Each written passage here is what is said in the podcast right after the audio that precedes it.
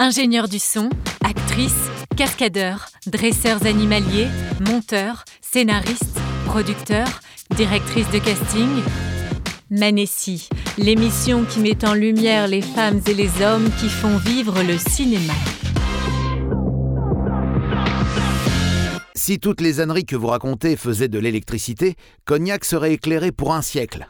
C'est avec ces mots-là que son professeur de mathématiques en quatrième décrivait mon invité, qui aimait déjà faire rire ses camarades. Aujourd'hui, je reçois François Burlot. Il est comédien. Il se définit comme un acteur polyvalent, alternant avec plaisir le spectacle vivant, la publicité, la fiction et le cinéma. François fait partie de ces formidables seconds rôles dont on ne connaît pas forcément le nom, mais dont le visage nous est familier dès qu'il apparaît à l'écran. Nous évoquerons avec lui son premier souvenir de cinéma, le déclic qui lui a donné envie de faire rire en devenant comédien, mais aussi son parcours d'autodidacte qui lui permet aujourd'hui de vivre de sa passion.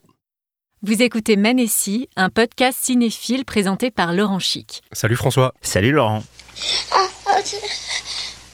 Can't wake up! Uh, uh, wake up!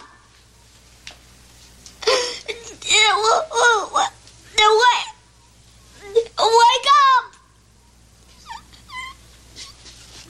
up! Wake up. Uh, Don't sleep now. You gotta go home. Gotta go home, Jim. Alors l'extrait qu'on vient d'écouter, François, c'est Le Champion. C'est un film réalisé par Franco Zeffirelli, qui est sorti en 1979. Euh, tu peux nous dire pourquoi ce film t'a marqué? J'ai encore les frissons là en écoutant euh, la voix du petit. Eh ben, ce film il m'a marqué parce que j'ai 10 ans. Je suis avec mes cousines euh, dans le à Ruffec en Charente. Euh, c'est le repas dominical chez mes grands-parents et à côté de chez mes grands-parents il y avait un petit cinéma où on allait de temps en temps. Et avec mes cousines qui ont à peu près le même âge et ma sœur qui est un peu plus grande, on va voir ce film sans trop savoir ce qu'on va voir. Et je prends une claque d'émotion. Et notamment la fin, là, ce qu'on vient d'entendre, c'est euh, bon, c'est l'histoire d'un boxeur. On peut pas tout raconter si les gens veulent voir le, film, mais enfin, on a deviné que le, le petit garçon demande à son papa de se relever. Et, et je me souviens qu'on est resté dans la salle de cinéma un peu transi, silence, tous en train de pleurer. Et je crois que c'est la première fois où je me suis dit à 10 ans, waouh, les émotions qu'on a à travers un écran, c'est génial. Donc euh, c'est ce dont je me souviens euh, au plus loin, euh, si je me remémore un petit peu mes premiers émois cinématographiques. J'avais lu dans un article que c'était le film le plus triste après Bambi de Walt Disney. Bah sûrement, ouais. Et j'ai très envie de le revoir.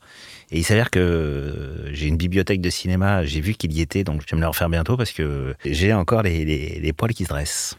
Alors ça, c'est ton premier souvenir de cinéma Mm. qui te met sur les rails de cette passion du cinéma. Mais quel est vraiment ton premier déclic qui te fait dire j'ai envie de devenir comédien? Le premier déclic qui me fait avoir envie d'être comédien, bon, évidemment, quand je suis gamin, je vois les films de Belmondo, etc. Mais au départ, j'ai pas envie de devenir un acteur, j'ai envie de devenir un humoriste. Parce que j'écoute beaucoup euh, les 33 tours. Alors, qu'est-ce que c'est qu'un 33 tours? C'est ça. c'est un disque euh, qu'on mettait euh, sur des tourne-disques.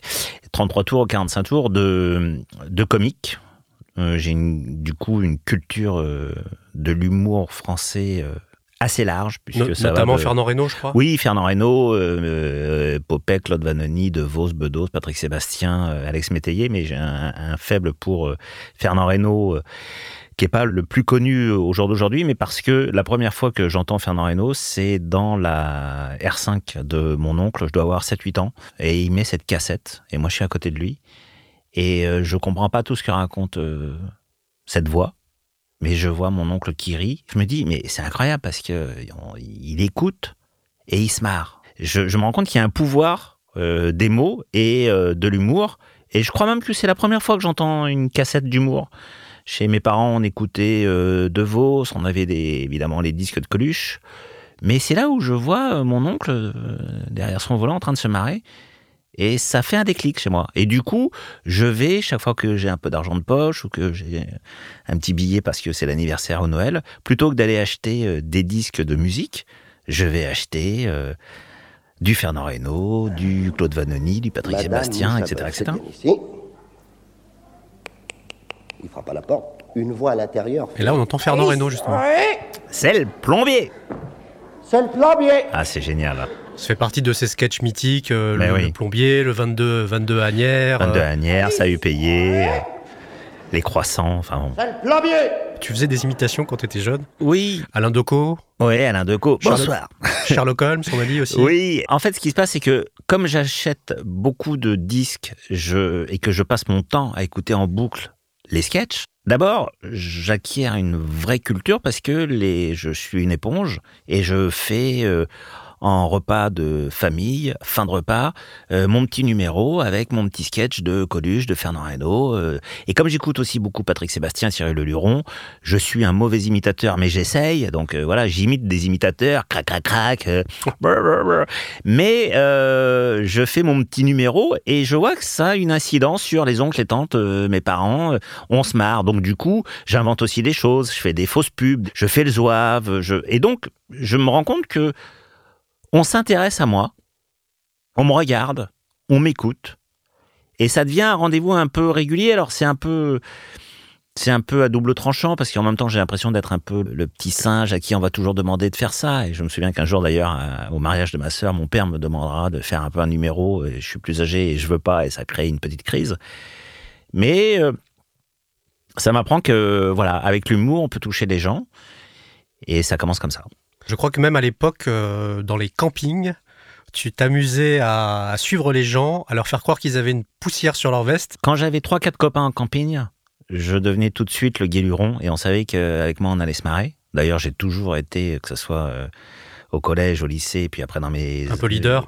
Oui, enfin surtout euh, s'il y a Burlou, on va se marrer. Voilà, Et il va y avoir des conneries. Et j'allais et, et plus j'ai grandi, plus je suis allé loin dans les bêtises, mais toujours dans l'idée de faire rire. C'est-à-dire que je pratique, je découvre un truc qui est formidable, surtout quand je suis adolescent. Je suis pas un, je suis pas un très beau mec, je suis pas euh, un mec très intelligent, etc. Mais je me rends compte que l'humour est une force et je me rends compte que l'autodérision, c'est-à-dire que je me moque beaucoup de moi, c'est un capital fou parce que euh, bah, quand on est adolescent, on n'aime pas trop. euh, D'abord, on a les petits boutons, etc. On n'aime pas trop que quelqu'un se moque de toi. Et moi, je me moque de moi, ce qui fait que d'un coup, ça crée euh, une vraie sympathie.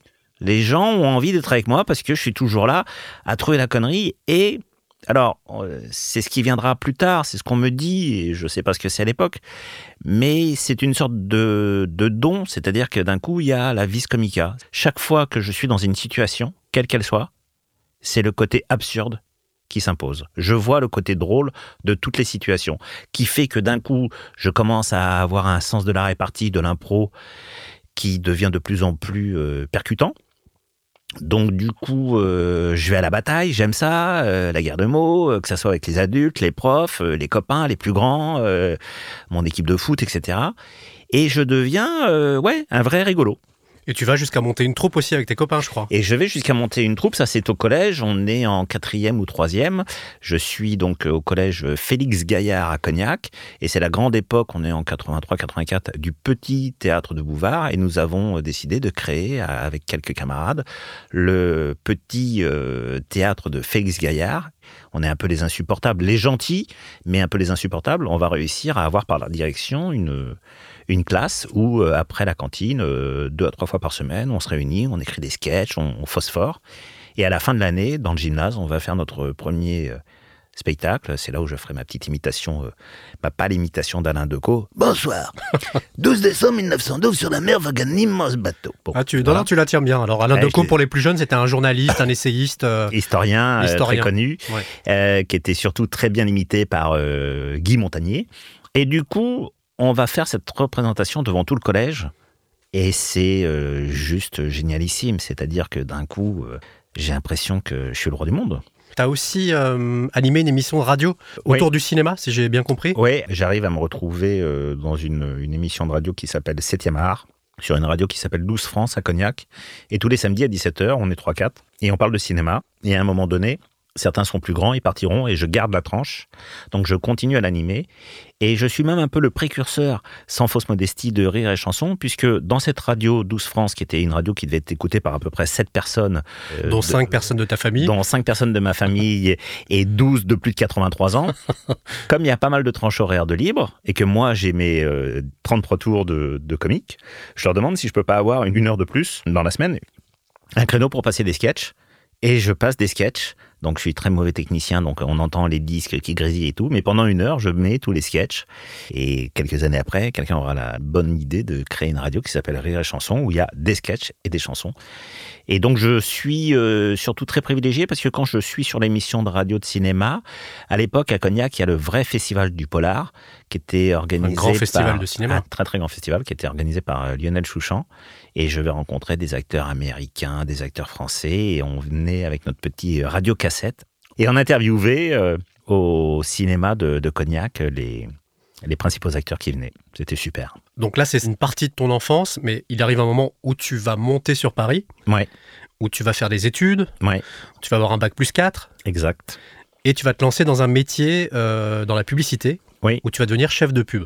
Exactement. Il y a quelque chose que je trouvais très très très drôle dans ta bio, c'est la manière dont tu quittes ton poste Ah oui.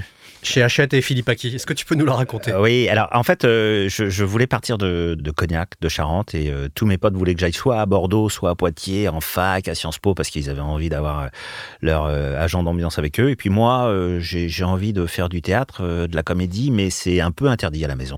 Il n'y a pas de comédien dans ma famille. tes parents, coup, tes parents étaient mes instituteurs parents c'est ça étaient enseignants, voilà. Mes grands-parents enseignants, enfin bon voilà, c'était un milieu euh, classique, modeste, mais où il n'y a pas d'empathie pour euh, les métiers euh, dits artistiques. Et du coup, ce qui se rapproche le plus de l'envie que j'ai, c'est la publicité. Donc je fais des études de pub, et puis je vais commencer à travailler en agence de pub à droite à gauche. Et mon dernier contrat professionnel, je suis chez Hachette Philippe Aki. J'ai réussi à, à faire un, entretien d'embauche où j'ai bien leurré tout le monde parce que je suis en fait en fait je suis une quiche voilà mais je suis une quiche avec un costard cravate mais je suis une quiche je suis très mauvais mais enfin bon donc j'arrive à dégainer un bon salaire etc. Mais je pense que le naturel revient euh, au galop. Et euh, ça fait trois mois que je suis dans la boîte. Je suis encore plus ou moins en CDD et il y a les 25 ans du groupe. Donc il y a tout le monde est invité il y a une méga fête. Et je vais me retrouver à un moment donné dans une petite salle. Il y a plein de salles comme ça et je pense que je suis un peu tout seul avec euh, trois quatre copains et je fais un karaoké où je commence un peu à, me dessaper. Et euh, voilà je passe les détails mais ça va avoir un écho dans tout le groupe puisque je serai convoqué euh, dès le lundi par le directeur commercial qui me dit euh, J'aime beaucoup le rugby, on en a fait des soirées des troisième mi-temps, mais là, je crois que vous êtes allé un peu loin. Et donc, euh, voilà, on va, on va arrêter. Et comme je pense que j'étais pas fait pour ce métier-là, même si ça me plaisait, comme je me suis retrouvé sur le carreau, je me suis dit, bon, voilà, j'ai 28 ans, donc euh, quand même sur le tard. Est-ce que je retrouve un poste dans la communication, la pub? Mais en fait, non, parce que ça me fait chier. Donc, euh, bah, comme j'ai un peu de temps devant moi et deux, trois sous avec, euh, mes économies, bah, je vais euh, écrire un one-man show et puis on verra bien. Je pars sur la route du one-man show comme ça. Donc en fait, tu quittes Hachette Philippe Aki, tu te dis, bah, faut que je me lance dans le one man, quoi. Parce que Là, ce que tu fais à cette fête, c'est limite un suicide, quoi. J'ai envie Ben, envie d'autre chose, quoi. C'est une bonne analyse parce qu'après coup, je me suis dit qu'effectivement, c'était certainement une sorte d'acte manqué. C'est que je me suis mis en représentation, comme je le faisais beaucoup, mais c'était vraiment pas le lieu, pas le moment. euh, Et du coup, euh, j'ai joué avec le feu, inconsciemment peut-être. Et ce qui pouvait euh, apparaître, notamment euh, pour mes parents, comme une mauvaise nouvelle, est apparu pour moi comme une très bonne nouvelle parce que je me suis dit, mais je crois qu'en fait, je viens de faire ça parce que j'en ai marre et que j'ose pas prendre la décision et et là, euh, j'essaye de rassurer tout le monde en disant oui, bah, je vais me laisser deux trois mois, mais avant, euh, je vais aller euh, un petit peu m'essayer euh, sur les sur les planches et puis on verra bien. Et puis en fait, euh, avec l'idée que euh, j'en repartirai pas et 22 ans après, euh, Tu es toujours. je, je suis toujours pas revenu en agence de pub et je pense que là, voilà. Les premières scènes que tu as fait, c'était au point virgule, c'est ça? Ouais, alors euh, j'ai écrit euh, des sketchs. J'avais un personnage euh, emblématique qui s'appelait Luc Braco, qui était un acteur de porno sur un tournage de film porno.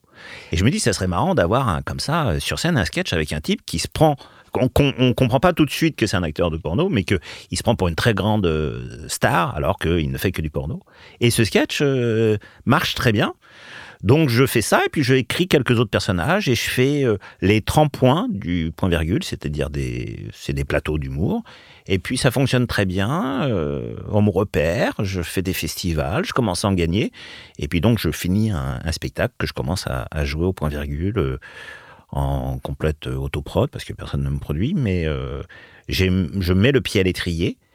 Et à ce moment-là, je vois qu'il y a une annonce pour rejoindre la troupe de Philippe Bouvard. Tu passes une audition Voilà, je passe une audition. Je suis un peu flippé de passer l'audition et je me souviens que je suis dans ma voiture, euh, c'est à Bobino, euh, rue de la Gaîté, je me dis si je ne trouve pas de place dans la rue, je n'y vais pas. et il y a une place juste devant. Donc je me gare, j'y vais et euh, je sais pas trop pourquoi je me suis inscrit, mais je m'aperçois qu'il y a que des gens de café-théâtre qui viennent de toute la France. Et moi, je suis un peu un novice. J'ai ce sketch-là et un autre sketch de producteur qui était la pâle imitation de mon patron euh, Jean-Pierre Nadir, qui est un type extraordinaire et que moi j'avais transformé en Jean-Pierre Cador et qui parlait comme ça. Tu vois Mais non, aujourd'hui, et donc lui, j'en fais un, producteur de boys band, tu vois Parce qu'à l'époque, c'était boys band. Et donc je viens présenter euh, à Philippe Bouvard, euh, qui je vois cinq secondes après que les gens soient sur scène, les renvoie, mais merci, suivant, machin. Et moi, je passe à la fin. Et je me dis, euh, je vais me faire laminer. Et c'est le public le plus dur, les professionnels. C'est-à-dire que dans la, il y a que des gens qui viennent des cafés-théâtres de Lyon, etc.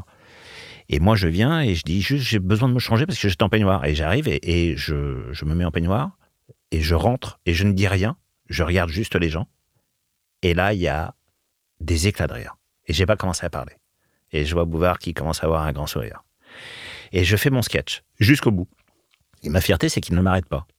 Et à la fin, il me dit Vous avez autre chose? Ben, J'ai dit J'ai un autre sketch, mais je sais pas quand. Et donc, je reviendrai quelques temps après. Et donc, quelques temps après, je repasse euh, un deuxième sketch et, euh, avec donc Philippe Bouvard et donc euh, le coproducteur Gérard Louvain à l'époque. Et il me propose de rejoindre la nouvelle troupe du Petit Bouvard. C'est marrant parce que c'était après le théâtre de, de Gaillard. Et je suis le seul à refuser parce que je me dis J'ai pas envie de. D'abord, j'ai pas envie de faire de la télévision parce que ça me faisait un peu peur, les caméras. Et, et aussi parce que euh, j'avais envie de, de partir dans le One Man et Philippe Bouvard me convoquera dans son bureau en me disant euh, Vous savez qu'on ne me dit pas non? Et j'ai dit Bah euh, si. Voilà. Et en fait, j'étais très content de, de continuer ma route euh, en One Man. Et en parallèle de, de tout ça, tu commences aussi à tourner des publicités. Une trentaine, je crois, en, Ouais. en six ans, c'est ça? Ouais, ouais, ouais. On va te faire écouter un petit sonore d'une de tes pubs les, les plus connues. Et moi, j'a- j'adore cette pub. Voilà, je pars faire mes études aux États-Unis. Oh, et- aux States? Oui. Vous êtes tombé sur The Spécialiste. Euh, super. Euh, pour mon argent là-bas. Là-bas, c'est le dollar. Eh ben. Thank you. Et t'arrives comment dans ce milieu de la publicité, du coup? C'est des très bons souvenirs, ça. C'était la saga CIC. Alors, j'ai un copain qui est photographe et qui me dit, donc moi je fais que du café-théâtre et puis aussi des petits boulots à côté, et qui me dit, tu devrais faire des photos et te mettre en agence de casting pub. Et moi, j'ai un peu le complexe euh, de celui qui n'a pas fait de cours de théâtre, qui n'a pas suivi euh, d'enseignement euh, d'acteur. Donc, bon, je me dis, ok, il me propose de faire des photos, on fait des photos, et il me donne trois, quatre noms d'agences et je mets mes photos. Et puis pendant quelques semaines, il se passe rien, et un jour, on m'appelle pour faire un casting puis deux, puis trois, puis quatre. Et je vais au casting, il n'y a rien de positif qui en ressort. La seule chose, c'est que je me dis, c'est génial parce qu'en fait, c'est une formation accélérée. Je vais soit préparer un petit texte, soit faire une impro devant un directeur de casting qui me filme, qui peut me demander des choses. Il faut être réactif. Euh, c'est un mini euh, court métrage, une publicité. Donc, euh, donc pour moi, c'est comme si j'allais au cours. Donc chaque fois que j'allais à un casting, j'étais content. Il passe comme ça quelques mois et je ne sais pas pourquoi, j'enchaîne un, deux, trois, quatre castings et j'ai les quatre pubs. Et donc je vais commencer à travailler avec des réalisateurs, dont des réalisateurs aussi de télévision et de cinéma, Bruno Solo, Pascal Pouzzadou et d'autres. Et du coup, euh, indépendamment du fait que ça me fait 2 francs 6 sous, on commence un petit peu à voir ma pomme et puis euh, je commence à comprendre comment ça fonctionne. Je suis sur les plateaux, euh, je vois qui fait quoi, comment faut être réactif. Moi, comme j'avais le background des agences de publicité, j'allais au plus efficace entre guillemets. Ouais, tu, savais, tu savais ce qu'il fallait dire, comment oui, le dire. Et puis, en fait, j'ai les défauts de mes qualités. C'est-à-dire que je me dis, comme moi, j'ai pas appris à jouer, euh, qui m'ont pris sur ma personnalité, s'il faut, je vais compenser avec un peu d'impro. Donc, j'essaye de valoriser ce qu'on me propose avec un peu d'impro, avec des propositions, avec des offres. Et souvent, euh, et ben, ça fait des, des- des spots qui sont justement euh, remarqués, comme bah, là, CIC, Fleury Michon, euh, le fameux Vous avez 4 heures pour Citroën et, et plein d'autres. Et ensuite, à partir de ces publicités-là, je vais euh, trouver un agent euh, artistique euh, pour essayer d'aller un peu plus vers la télévision ou le cinéma ou le théâtre, puisque pour l'instant, je n'ai fait que du one-man show et des publicités télé. Est-ce qu'à cette époque, t'avais déjà le personnage de Monsieur Burlot en tête ou pas du tout? Alors, le personnage de Monsieur Burlou, il arrive par l'observation que me font certains de mes copains. C'est-à-dire qu'à l'époque, je fais beaucoup des aïe, d'accord, aïe, d'accord, aïe. Et puis, je, je suis toujours dans une sorte d'absurdité, de décalage, de burlesque, de loufoque. Et je vois que ça fonctionne quand je commence à raconter euh, des choses un peu bizarres, euh, à, à faire des jeux de mots, euh, en général, euh, ou caporal, mais là c'est général, des choses comme ça. et donc je crée un personnage avec des running gags. Mais là, il y a plus un côté Raymond DeVos. Oui, c'est vrai. Et je crée un running gag avec un type qui est un peu schizophrène, qui a euh, des running gags, donc qui se répète des choses. T'es où? Je suis là, je t'avais pas eu. Aïe Et il y a le fameux aïe. Et on est en 2020. Et à chaque fois, il dit des- c'est moche. Alors moi, je dis bravo. Et puis c'est des choses qui reviennent. Un type bougon râleur. Et ça, ce, personnage, je crée donc un, un one-man show. Ça s'appelle juste Monsieur Burlou. Et hum, qui marche plutôt très bien. J'ouvre un café-théâtre qui s'appelle le Moloco, où je suis le premier à faire euh, le vendredi et samedi des représentations. Et en parallèle de ça, comme moi, je, je, je suis un peu de la bande des, euh, de Nicolas Canteloup, de tous ses potes, euh, auteurs, euh, Stéphane Joly, Philippe Cavrivière, qui sont également mes potes. Et un jour, je les rejoins, ils sont en train d'enregistrer chez Drucker, puisqu'il est un récurrent. Ouais, c'est ce personnage qui te permet d'être repéré par les équipes de Michel Bah, Drucker. moi, euh, c'est ma bande de potes. Donc un jour, je vais avec eux à l'enregistrement de Drucker euh, que fait Nicolas. Et je suis dans la loge. Et eux, ils n'arrêtent pas de dire On a un copain, il est hyper drôle. machin et tout. Il est là d'ailleurs, il est avec nous aujourd'hui. Donc elle débarque dans la loge et elle ouvre la loge comme ça. Et je me souviens que moi, je suis en train de lire les journaux. Il y avait plein de journaux, puisqu'ils faisaient la revue de presse. Et je regarde Françoise Coquet, je dis euh, bah, euh, Tu pourrais frapper avant d'entrer. Je sais qui c'est, hein. mais je fais un- je- tout de suite une boutade. Et elle se marre. En fait, elle est étonnée. On, on lui parle jamais comme ça, Françoise Coquet.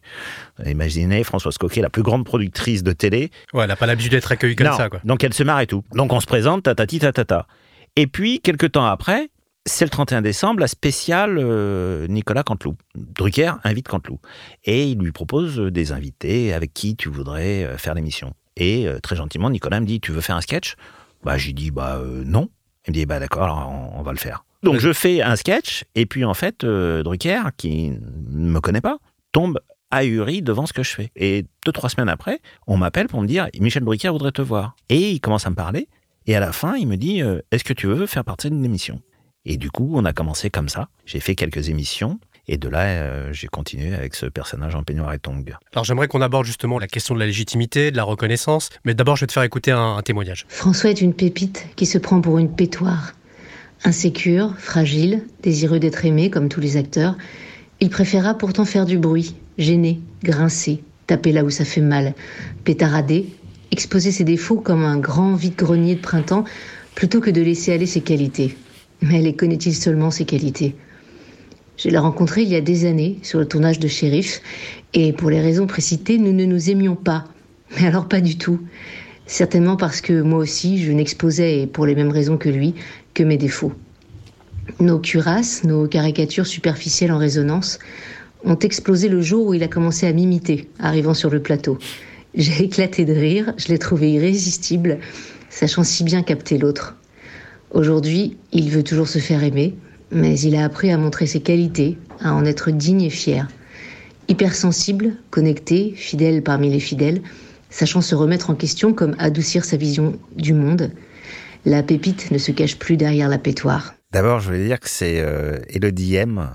Ah, ça me touche beaucoup. J'adore cette fille. C'est une actrice, une auteure qui vient de sortir un livre qui s'appelle euh, Mes chers fantômes. Elle écrit des chansons. C'est une nana géniale et euh, je suis très touché par euh, ce qu'elle dit parce que je crois qu'elle me connaît très très bien et c'est vrai qu'on a commencé, on pouvait pas se voir et voilà, je suis très fier d'être dans son cercle d'amis. La question c'est? C'était autour de la légitimité, le- ce besoin d'amour, de reconnaissance. oui, bah, je, enfin, je pense que c'est un lieu commun de dire que les gens qui font rire euh, sont souvent des gens un peu désespérés. Il y y a une envie d'être vu, d'être d'être serré dans les bras, d'être euh, d'être écouté. Donc, comme ça se fait pas obligatoirement très naturellement, euh, ça passe par le rire. Et d'ailleurs, se moquer de soi, c'est une manière d'être plus rapide que l'autre qui va se moquer de vous. En fait, le rire est une défense, c'est un bouclier. Mais c'est un lieu commun de dire ça. L'humour et la, politesse du désespoir, dit-on. C'est vrai que je, je me suis jamais senti illégitime ni dans l'humour alors que je ne connaissais personne et que je n'avais jamais rien fait, ni après dans le métier d'acteur, même si j'avais pas de formation, parce qu'en fait je, je suis ce que je suis et que mon envie euh, est ma lanterne. Mais jouer, c'est pas une question de technique. Jouer, c'est une question euh, d'envie, c'est une question viscérale. Les, les acteurs ou les actrices qui nous ont le, plus marqué, c'est ceux, quand on parle des deux etc., les Romy Schneider et autres, qui, on a l'impression qu'ils jouaient leur vie. Mais oui, bien sûr qu'ils jouaient leur vie. Ils sont dans une sincérité qui est telle que là, il n'y a pas de technique. Ils se demandent pas s'ils sont euh, légitimes ou illégitimes. Ils donnent ce qu'ils ont à donner à un moment précis dans l'incarnation d'un personnage. Et c'est ça qui fait que ça fonctionne. Des bons, des mauvais, euh, il est meilleur acteur. C'est pour ça que l'histoire des Césars, le meilleur acteur, il n'y a pas de meilleur acteur. Il y a des acteurs différents qui proposent quelque chose. Donc moi, j'ai jamais eu l'impression de pas être légitime. Et comme de toute façon, cette porte-là ne m'était pas proposée, je suis rentré par la fenêtre parce que c'est ce qui m'excite le plus. Alors, il y a le jeu, il y a le comédien, mais. Jouer, ça ramène à l'enfance, de toute façon. Mais jouer, ça ramène à l'enfance. Et puis surtout, c'est que. Alors, c'est moins vrai aujourd'hui parce que maintenant, je suis plus dans l'acteur que dans l'humoriste. Mais pendant très longtemps, pour faire rire, mais j'aurais euh, j'aurais vendu ma mère. Je trouve qu'il n'y a pas plus beau cadeau que de faire rire quelqu'un. Et moi, ça me crée une jouissance la plus forte que je puisse connaître. Je peux jouir des bienfaits de la vie, d'une bonne bouteille, de rigolade avec des potes, euh, d'un coucher de soleil, d'un voyage, de tout ce qu'on veut. Mais faire rire, pour moi, ça me fait mon rayon de soleil. Ouais, je comprends. Ça te rebooste, ça, te- ça te donne une nouvelle énergie. Arriver à, à déclencher euh, l'oubli, 5 secondes. Quand on rit, on s'oublie en fait. On s'oublie. On, est, on est dans un état extatique. euh, On est dans une, c'est une parenthèse heureuse. C'est une bulle de champagne de rire et faire rire aussi. J'ai beaucoup joué avec euh, des troupes, etc. Mais de rentrer seul devant des gens qui vous connaissent ou pas, qui vous aiment ou pas, qui ne savent pas ce qu'ils vont voir obligatoirement, et que ces gens-là, ils sont attentifs, et que finalement, ils attendent que de passer un bon moment, et que vous, avec ce que vous êtes, ce que vous avez écrit, ce que vous avez, euh, la manière dont vous allez dire les choses, vous allez aller créer chez des inconnus un rire, mais c'est génial. Tu fais partie de ces acteurs de cinéma qui ont commencé par des, des petits rôles Oui. pour ensuite avoir des seconds rôles. Oui. Tu as eu enfin un premier rôle aussi avec euh, Bowling, Bowling, dans le, ouais. fi- le film de Marie Castimon-Sonchard. Absolument. Tu fais partie de ces acteurs dont on connaît le visage, mais pas forcément le nom. Comment tu le vis au quotidien? Mais je le vis très bien parce qu'encore une fois, notamment par euh, le biais de la télévision, les gens euh, me connaissent. Pas tous, mais il y a des gens qui me connaissent. Donc quand les gens euh, m'arrêtent ou me font un petit coucou, c'est toujours très sympathique. Et le nom, finalement, c'est marrant parce que, quand même que tu poses cette question parce que de plus en plus, on me dit euh, Ah, mais vous êtes François Burlou Et ça m'étonne que les gens se souviennent de mon nom parce que, en fait, voilà, moi je suis un artisan de ce métier. Je suis pas une grande vedette, c'est sûr, je suis pas une star. Donc du coup, euh, si les gens ne connaissent pas mon nom, c'est pas grave. L'important c'est que les gens me disent tiens, on vous a vu dans ça, ça nous a ému. Tiens, on vous a vu dans ça, euh, ça nous a euh, fait rire. Et en général, les gens sont bienveillants. Donc j'ai pas de j'ai pas de problème avec ça. C'est pas une histoire de rôle ou de second rôle. Ce qui est important pour toi, c'est de jouer. Oui, et c'est sincère hein, ce que je dis. Je m'en fous qu'on voit François Burlou. Moi, je veux qu'on voit Angela Merkel dans Les Tuches 3. On voit Angela Merkel. Quand je fais euh, euh, Beaunemont dans Shérif pendant 60 épisodes, on voit Beaunemont. Qui sera pas la même chose que quand je vais faire. Là, j'ai des choses qui vont sortir où je fais des rôles plutôt de type euh, pas très sympathique. Moi, c'est pas intéressant. Moi, je suis, je suis, je suis une enveloppe. D'ailleurs, souvent, on me dit On t'a vu faire euh, le flic raciste dans Les Caïras. Ah, on, a- on t'a vu euh, faire le mec en chaise roulante dans euh, Les Visiteurs 3. Oui, on retient le personnage. Et on retient le personnage. Moi, ce qui est, moi, quand on me confie un rôle, c'est le personnage qui, qui, qui doit sortir. Donc François Burlou, euh, moi, je vais chez mon boucher parce qu'il me fait de la bonne viande, pas parce que lui, il s'appelle Bernard et que je m'en fous. C'est moi, je viens acheter un onglet. Moi, ce que je veux, c'est que les gens me prennent parce que je suis un travailleur qui pourra bien faire le job et que les gens reçoivent ça en disant, bah oui, on y a cru. Et tu as parlé de Shérif, Mhm. la série qui est sur France 2. Tu joues le rôle de Joël Baudemont dedans, Ouais. avec un acteur qui s'appelle Vincent Primo. Oui. Et on va te faire écouter un petit témoignage. François Burlou, l'acteur, c'est d'abord un physique, hein, un physique euh, James Bondia. Non, non, c'est une bonhomie, c'est le franc-parler, le français moyen, mais le pignon qu'on adore, François Burlou. Voilà, c'est ça, capable de... Alors ce qui est bien chez François, c'est qu'on pense toujours qu'il est très très fort en comédie, mais il est pas mauvais dans les drames. J'ai vu de temps en temps euh, mouiller l'œil gauche et faire des scènes un peu drama et il était assez euh, assez étonnant, assez époustouflant. Comme tous les grands clowns en fait. Hein, comme Bourville l'était, euh, voilà, ils sont cap- ces, grands clowns sont capables de jouer des des scènes un peu plus difficiles, un peu plus en émotion, et ça le caractérise bien. Alors je sais pas s'il se rappelle François qu'on a fait un rap tous les deux, même un rap dansé. euh, on dansait sur du rap, enfin bref, dans deux Jacques Baudemont. Donc ma grande question c'est est-ce que François, tu t'es enfin mis à la danse? ah, je la voyais venir. Ah, c'est super. Bah, écoute, merci Vincent de ce témoignage qui me touche aussi après celui d'Elodie. Non, je ne me suis pas mis à la danse. Euh, Vincent Primo, c'est un mec aussi extraordinaire qui a créé une série, qui a réalisé une série, qui a écrit et réalisé une série sur OCS qui s'appelle In America. C'est trois saisons. Je vous invite à regarder ça. C'est un road movie aux États-Unis, au Brésil. C'est extraordinaire. C'est un super auteur, c'est un super comédien. J'ai pris beaucoup de plaisir. On se connaissait pas avant Shérif, et et en fait, on est devenu un duo un peu inséparable dans cette série. Et au point que euh, France 2 nous avait demandé de créer des sketchs euh, pour euh, les plateformes de Jacques Bonnemont, de Jacques étant son personnage. Et il a écrit un rap qu'on a tourné. Et non, je n'ai pas fait de progrès de danse. Tu es physiquement plus fort que moi, Vincent, je dois le reconnaître. Alors Vincent Primo, dans son témoignage, il aborde la question du rôle dramatique. On disait à tous les comédiens, est-ce que tu as fait ton chat au pantin? Est-ce que toi, c'est quelque chose qui t'attire? Alors, je ne crois pas encore avoir fait mon chat au pantin. Oui, ça m'attire. Évidemment que ça m'attire. Et c'est marrant parce que moi, je ne le voyais pas, ça. Ce que dit Vincent, ce que disent d'autres professionnels, je pense à Patrick Sébastien que j'étais allé voir il y a quelques années sur un plateau, on se connaissait un peu. Et euh, je voulais essayer de, faire aussi mon petit numéro de clown. Et il m'avait dit, mais toi, tu sais, en fait, tu devrais aller vers le drame, en fait. Donc ça doit se dégager de moi. Et c'est vrai que là, les, les rôles récents qu'on m'a confiés sont des rôles plutôt dramatiques.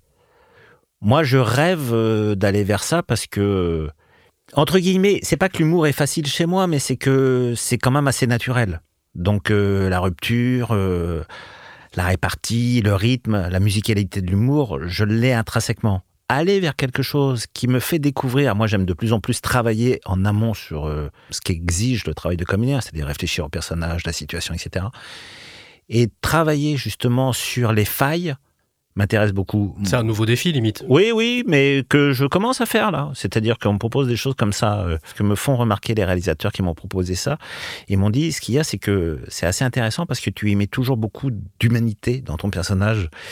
Et je dis oui, parce que jouer un salaud pour un salaud, ça ne m'intéresse pas. Mais par exemple, ça m'intéresse beaucoup l'histoire des serial killers parce que je me demande comment un homme peut avoir autant peu d'empathie. Ce qui m'intéresse, c'est dans la noirceur de voir où est-ce qu'il y a un petit peu de lumière.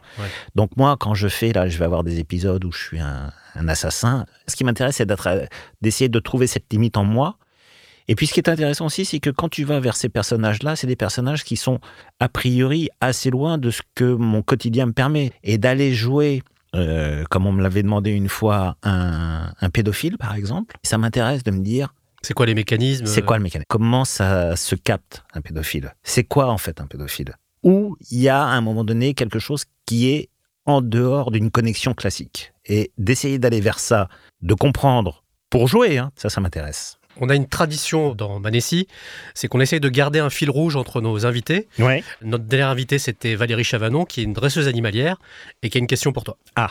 Bonjour François, quel est ton souvenir le plus émouvant en tant que comédien au cinéma? Alors, euh, bah, je crois que c'était dans le film de Marie Casting Mention Char Bowling avec Catherine Fro et Mathilde Seigné et la délicieuse Laurence Arnay. Je joue le rôle du maire de Carré, qui est un homme qui existe vraiment et que j'ai rencontré. En fait, en parallèle de la comédie sur deux équipes féminines de bowling qui sont en rivalité. Il y a une histoire vraie qui est qu'à une certaine époque, on a voulu fermer la maternité de Carré parce qu'on estimait qu'elle n'était pas assez rentable pour que les femmes puissent aller à Quimper, qui est à 70 euh, km. Et donc, ils se sont battus pour que la maternité puisse continuer à faire son, travail euh, d'utilité publique. Et à un moment donné, en jouant le, le rôle du maire, je suis sur une estrade devant le personnel hospitalier. Il y avait, je ne sais plus, 600 personnes. Et j'ai un discours très militant, euh, où je, j'enlève d'ailleurs mon écharpe de mer pour mettre euh, l'écharpe de la Bretagne. Les paroles étaient très fortes, c'était très émouvant. Il y avait beaucoup de monde. Il y avait beaucoup de figurants qui étaient des gens de carré, qui avaient vraiment vécu euh, l'histoire. Le vrai maire était derrière moi, et j'ai senti que les paroles que, que je prononçais, qui étaient mon texte, faisaient écho et que les gens revivaient. Il y avait des gens qui étaient en larmes parce que c'était une victoire pour eux d'avoir pu faire en sorte qu'après des combats très longs et très difficiles, la maternité puisse continuer. Donc ça, c'est un très beau souvenir. Ouais, ça, c'est un truc qui m'a beaucoup marqué. On va écouter aussi une question d'une journaliste que tu connais qui s'appelle Aïda Touiri, euh, qui va te poser une question autour de la, force du costume. Je, te laisse écouter. Est-ce que le costumier ou la costumière euh, peuvent permettre à un acteur de mieux rentrer dans un rôle. Euh, finalement, quelle est la quel est l'impact euh, du costume? Est-ce que euh, on rentre mieux dans son rôle? On dit que l'habit fait pas le moine finalement, mais est-ce que le costumier fait le rôle? Alors, juste avant que tu répondes, euh, prochainement dans, dans Manessi, on recevra un créateur de costumes. Donc on parlera aussi de ça, mais je te laisse répondre, François. Moi, je crois que l'habit fait le moine. Voilà. Et je me suis rendu compte, notamment sur des films d'époque, je, prends une anecdote. Quand j'ai tourné dans Les Visiteurs 3, le rôle de Couton, qui était l'avocat euh, ami de Robespierre, on nous a pris les mesures pour nous fabriquer un costume. Et je n'avais pas essayé le costume. Et le premier jour sur le plateau, on m'habille. Donc, euh, truc à jabot, euh, révolution. Et je me souviens que pour aller sur le plateau, il y avait un couloir, on était dans des, studios des pays de l'Est, c'est très grand, très froid, très clinique, et il y a un couloir, j'ai l'impression que le couloir fait 500 mètres, et je traverse habillé pour rejoindre le plateau, et ma démarche, ma façon euh, d'être, de penser a changé en m'appropriant le costume. Là, je vais tourner un film où je fais un grand-père dans les années 40. J'ai fait le stylisme il y a quelques jours. C'est, c'est, je suis pas le même en fait. Quand euh, voilà, donc je pense que le costume, moi, j'accorde beaucoup d'importance à tous les métiers autour du métier d'acteur bien, sur un film. C'est important de le dire. C'est-à-dire beaucoup. que le son, euh, le maquillage, la coiffure, le costume, ce qu'on appelle le HMC, habillage, maquillage, coiffure, plus tout ce qu'il y a à côté, ça va de l'accessoiriste euh, à tout ce qu'il y a à côté, le son, etc. Je trouve que c'est hyper important et que ça aide un accessoire bien choisi. Ça aide. Un détail d'accessoire, ça aide. Un son qui sera feutré, qui sera soutenu, qui- ça aide au jeu. Et un costume, quoi qu'on en dise, ça aide au jeu. Et moi, j'adore faire les essais stylisme. Alors, ça vient peut-être du fait que je suis avec une costumière, mais euh, là, j'en ai fait euh, notamment là, euh, par exemple, j'ai fait un casting pour une série de France 2 qui s'appelle Les Petits Mères d'Agatha Christie, qui se passe dans les années 70, et ma femme m'a trouvé un super costume d'années 70. Et ben quand je l'ai essayé chez moi avant d'aller au casting, j'ai fait waouh, mais c'est ça. Et il se passe un truc Ouais, t'es, physiquement. t'es dedans directement Ben quand oui. tu rentres dans le personnage. Il se passe quelque chose physiquement. Et d'ailleurs, quand on est gamin, euh, si on veut jouer aux cow-boys et aux indiens, euh, on se met le chapeau de Zorro, euh, l'autre se met la plume, et on est le cow-boy ou l'indien. Donc, je crois sincèrement que euh, vous mettez une robe de bure pour faire un prêtre. Je pense que votre phrasé est plus calme, vous êtes plus, euh, plus dans une sorte de possession comme ça, euh, liée au costume. Donc, euh, oui, oui, c'est très important le costume. Dans ce podcast, il y a une dimension aussi de, de partage, de transmission. Et là, tu as une euh, jeune comédienne qui a une question à te poser. Bonjour, je m'appelle Laura, j'ai 24 ans. Au vu de la conjoncture actuelle, qu'aimerais-tu dire aux comédiens qui débutent dans le milieu?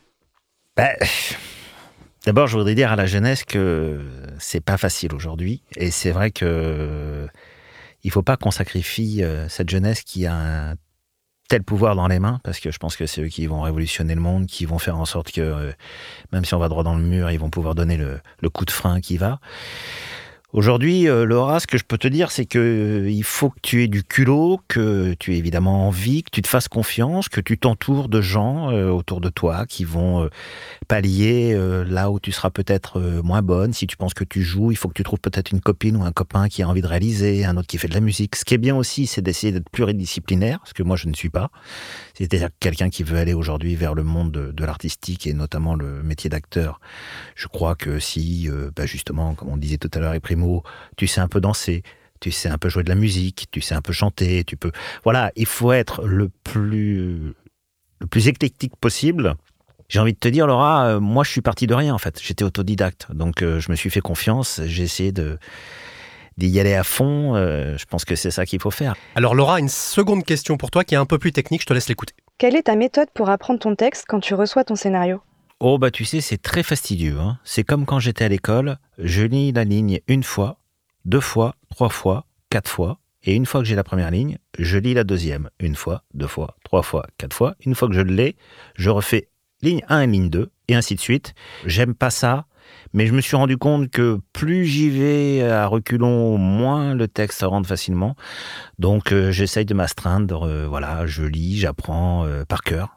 C'est plus euh, difficile pour les textes de théâtre, notamment les monologues. Là, je vais faire un monologue qui s'appelle Augustin Moll n'est pas un assassin, qui est un texte de 120 pages sur l'histoire d'un violeur. Là aussi, c'est un très beau projet qui arrive.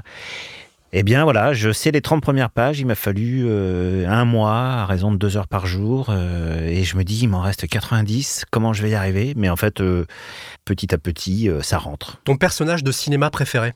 Mon personnage de cinéma préféré, bah écoute, je te dirais peut-être l'inspecteur Clouseau euh, dans la saga des Panthères parce que ça m'a fait tomber par terre, c'est très drôle, et puis il y a une vraie humanité. C'est euh, Peter Sellers qui incarne ce, cet inspecteur, et c'est à la fois euh, poétique, euh, émouvant, et surtout très très très très drôle. J'ai revu The Party avec ma fille qui a 9 ans et qui est une fan de Charlie Chaplin et Louis de Funès. Donc j'ai voulu lui montrer un Black Edwards, The Party, et euh, je me suis rendu compte que ce que fait Peter Sellers, c'est euh, Mr Bean avant l'heure, quoi. Donc peut-être que là, euh, moi j'ai tellement aimé toute la saga des Panthères Roses, j'ai envie de dire ça, mais euh, il y en a plein d'autres. hein. J'aurais aimé aussi être Superman, mais je crois que là, ça va être compliqué. Et pardon, je rigole, je devrais pas rigoler. tu peux, tu peux, c'est fait pour. Justement, ça m'amène à une question. Quel rôle tu rêverais d'interpréter? Moi j'aimais beaucoup, euh, dans la liste de Schindler, le chef du camp de concentration, le- l'allemand, parce que ce type est euh, froid. Là pour le coup, il y a peu d'humanité. Et je trouve que d'arriver à incarner comme ça, je crois que c'est Ralph Fiennes qui joue ce général ou commandant de camp, et j'ai des images euh, très fortes, et euh, jouer un, un personnage aussi peu humain, ça doit être assez intéressant. Après, j'aimerais bien un jour incarner Cyrano de Bergerac.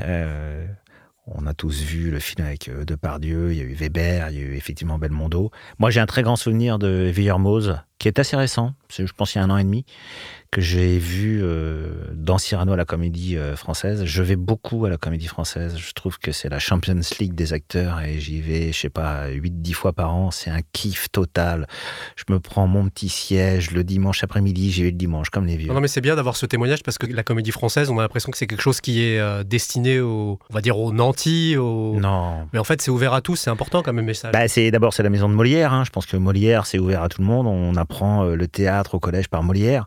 Et puis euh, il y, a, y a une offre très variée. Il y a du il y a du moderne, il y a du contemporain, il y a du classique. Donc on peut on peut piocher ce qu'on veut. Courez à la comédie française, courez au théâtre, courez au cinéma, courez dans les musées, courez voir. Goûter, bouffer de la culture, lisez. Et c'est dans ces moments-là aussi qu'on se rend compte que la culture est essentielle. Et justement, j'ai une question à te poser. Quel livre ou quel film tu pourrais nous conseiller, justement? Moi, j'ai envie de vous conseiller tous les films de Julien Duvivier, qui est un réalisateur que j'adore, qui est un réalisateur qui est mort depuis longtemps, et notamment un film euh, où il parle des comédiens. Ça s'appelle La fin du jour. C'est un film de 1939 avec euh, Michel Simon et Louis Jouvet. Ce sont des comédiens qui se retrouvent dans une maison de retraite. Et là, en termes de jeu, de réalisation, de mise en scène, de dialogue, de lumière, bah là, c'est c'est- c'est juste un bonheur. Et puis pour les livres, euh, je dirais bah, tout ce qu'a écrit Pierre Lemaître. Euh, là, je suis en train de lire Les, les couleurs de l'incendie, c'est formidable. C'est lui qui avait évidemment écrit euh, Au revoir là-haut, qui a été adapté de façon sublime par l'excellent Albert Dupontel. Donc euh, voilà, euh, Pierre Lemaître, euh, c'est une valeur sûre. Les amis, c'était les conseils de François Burlou. Et François, j'ai une question à te poser. Si le François adulte pouvait parler au François enfant, il lui dirait quoi? Il lui dirait Tu sais, François, il va y avoir des embûches, des doutes, des moments de découragement, mais je crois que tu as tout pour devenir ce que tu es. Un truc dans le genre. Et François, qu'est-ce qu'on peut te souhaiter pour le futur? Le vaccin, le vaccin. Non, euh, qu'est-ce qu'on peut me souhaiter pour le futur Euh, Enfin, on peut nous souhaiter à tous d'ailleurs un peu plus de bienveillance et, un monde un peu meilleur, mais ça, je crois que c'est pas pour euh, tout de suite, tout de suite. Écoute, que ça continue un peu comme euh, comme c'est en ce moment, c'est-à-dire c'est plutôt pas mal. Il y a plutôt de jolis projets. euh, sur scène avec notamment donc je disais Augustin Mal, j'ai aussi un nouveau one man show que j'avais commencé à jouer qui s'est arrêté qui s'appelle Presque en haut de l'affiche, qui raconte un peu d'ailleurs mon parcours. Et puis, euh, non, de belles rencontres, euh, d'être dirigé par des gens qui ont autant envie euh, de travailler avec moi que moi avec eux, et surtout de composer des personnages. Donnez-moi des trucs à faire, donnez-moi un ballon. Je suis comme un joueur de foot, moi. Il y a un ballon, j'y vais. Si on continue à me dire joue, je jouerai. Je tiens à vous prévenir, je tiens à avertir tout le monde. Si on continue à me laisser jouer, je vais jouer. Alors avant de conclure, je voudrais remercier Laetitia Burlou. Ah Je voudrais remercier Franck Sportis, qui est la voix du professeur de mathématiques. Je voudrais remercier Elodie M pour son témoignage, Vincent Primo, Aïda Touri et Valérie Chavanon.